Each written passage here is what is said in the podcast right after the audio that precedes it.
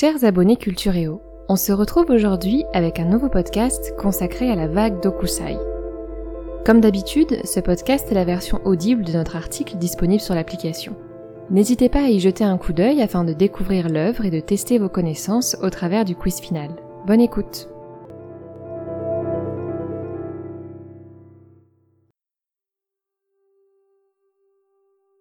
C'est l'art qui, loin d'imiter la nature, ne s'en inspire que pour la faire comprendre. Comment trouver une meilleure illustration à cette phrase de René Le Sen que cette estampe japonaise? Seulement trois pigments utilisés, le noir, le jaune et ce magnifique bleu de Prusse, une vision stylisée de l'écume et pourtant on ressent toute la force de la nature. À l'instar des pêcheurs représentés, on se sent comme happé par cette vague monstrueuse mais l'inquiétude est très vite chassée par l'émerveillement. Impossible de quitter cette scène des yeux, c'est beau, un magnifique chef-d'œuvre, tout simplement. Un peu de contexte. Le vieux fou de dessin. Okusai est indissociable de sa vague.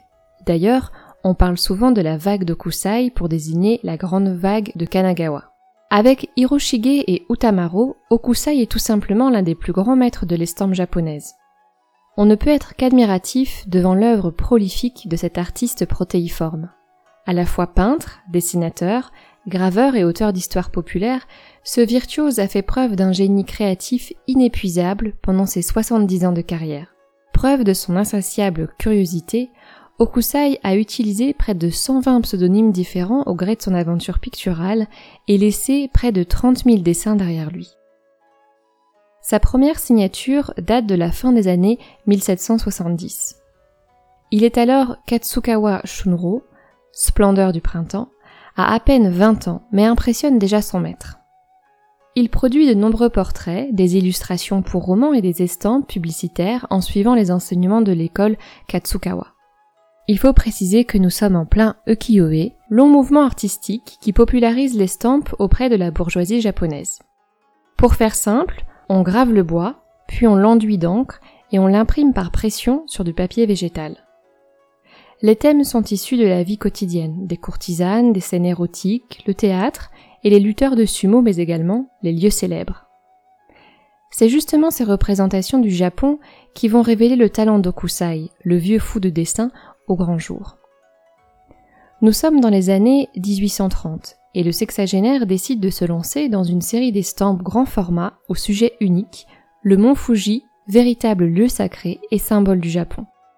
Son œuvre s'intitule sobrement 36 vues du mont Fuji. Vous vous doutez bien qu'il n'a pas fallu attendre le 19e siècle pour que les Japonais représentent la montagne sacrée. Alors pourquoi est-ce un succès?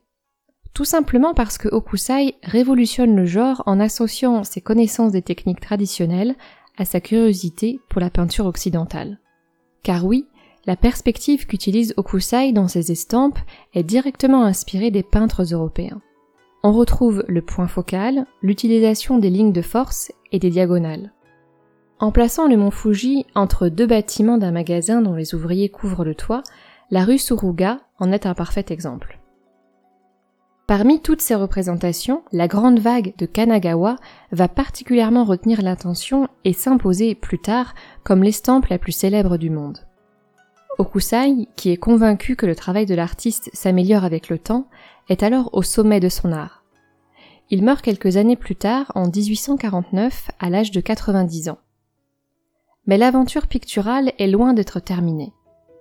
Dix ans plus tard, à des milliers de kilomètres de Tokyo, chez un imprimeur de la rue Saint-Jacques à Paris, un recueil de croquis utilisé pour caler un envoi de porcelaine attire l'œil d'un artiste.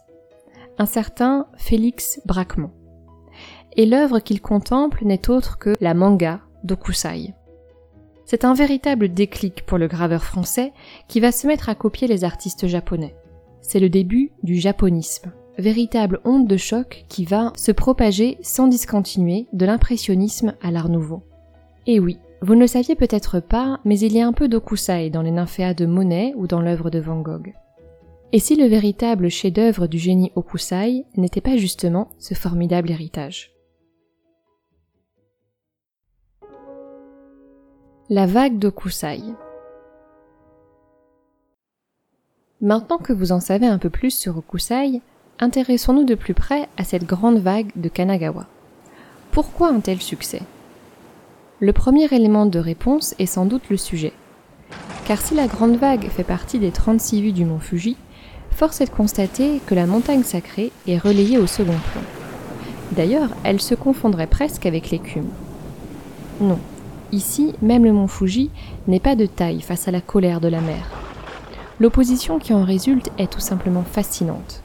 D'un côté, l'immobilisme éternel de la montagne et de l'autre, la fougue éphémère de la vague. Et que dire de cette perspective? Nous l'avons vu, Okusai a été influencé par la perspective des peintres occidentaux. Et le moins que l'on puisse dire, c'est qu'il sait parfaitement l'utiliser. Il nous place intelligemment au cœur de l'action. Le point central de l'estampe se situe dans l'œil de la vague. Nous la regardons droit dans les yeux. Les lignes de force que notre champ de vision est aspiré par la spirale décrite par les vagues. À l'instar des pêcheurs, nous voilà complètement happés. Et oui, vous ne l'avez peut-être pas remarqué, mais nous ne sommes pas seuls. Trois embarcations de pêcheurs sont aux prises avec les éléments. Okusai les représente volontairement minuscules face aux monstres marins qui risquent fort bien de les engloutir d'un moment à l'autre. Si le thème sous-jacent des 36 vues du mont Fuji est le rapport qu'entretient l'homme avec la nature, alors, la grande vague de Kanagawa est sans doute l'estampe où ce dernier apparaît le plus fragile face à son environnement. Cette impression est renforcée par l'opposition des tonalités entre le premier plan et l'arrière-plan. On peut presque y voir une référence à la philosophie chinoise du yin et du yang, tant les couleurs des plans symétriques s'entremêlent. Okusai utilise uniquement trois pigments dans sa composition. Il y a d'abord le noir, à base d'encre de Chine, dont les nuances de gris sont utilisées pour l'horizon orageux autour du mont Fuji, ainsi que pour des éléments d'un bateau. Le jaune, pour les embarcations des pêcheurs et le ciel plus dégagé. Mais la couleur qui domine est bien entendu ce magnifique bleu qui, par sa profondeur et sa fraîcheur, contraste fortement avec le blanc du papier sur lequel il est appliqué. En fait, il ne s'agit pas de n'importe quel bleu. C'est un bleu de Prusse, couleur chimique et synthétique importé alors d'Hollande. Très à la mode en Occident, il est plus résistant que le bleu végétal utilisé jusqu'alors par les artistes japonais. C'est un énorme succès, à tel point qu'Okusai en fait un usage quasi systématique dans ses 36 vues du mont Fuji, où une tonalité bleue se dégage de l'ensemble. Enfin, revenons sur le dessin, car après tout, Okusai n'est-il pas ce fou de dessin? Si l'on regarde l'écume de plus près, on ne peut qu'être admiratif devant le travail de l'artiste pour donner vie à son estampe. La mousse blanche prend la forme de petites griffes prêtes à se refermer sur les pêcheurs. Pour rendre toute la finesse de cette vague, il a fallu conjuguer un travail considérable d'observation à une créativité géniale. Créativité qui, on l'a vu, a trouvé un écho particulier dans la peinture occidentale, notamment chez les impressionnistes. Mais l'artiste qui fut, sans doute, le plus influencé par cette grande vague est Henri Rivière, qui produit deux séries de gravures sur bois représentant des paysages marins de Bretagne. Il va même jusqu'à publier en 1902 une série de lithographies intitulée Les 36 vues de la Tour Eiffel en hommage à l'œuvre de Koussaï. Plus récemment, la marque Quicksilver s'est très largement inspirée de la grande vague pour son logo. De quoi faire entrer définitivement Okusai dans la culture populaire.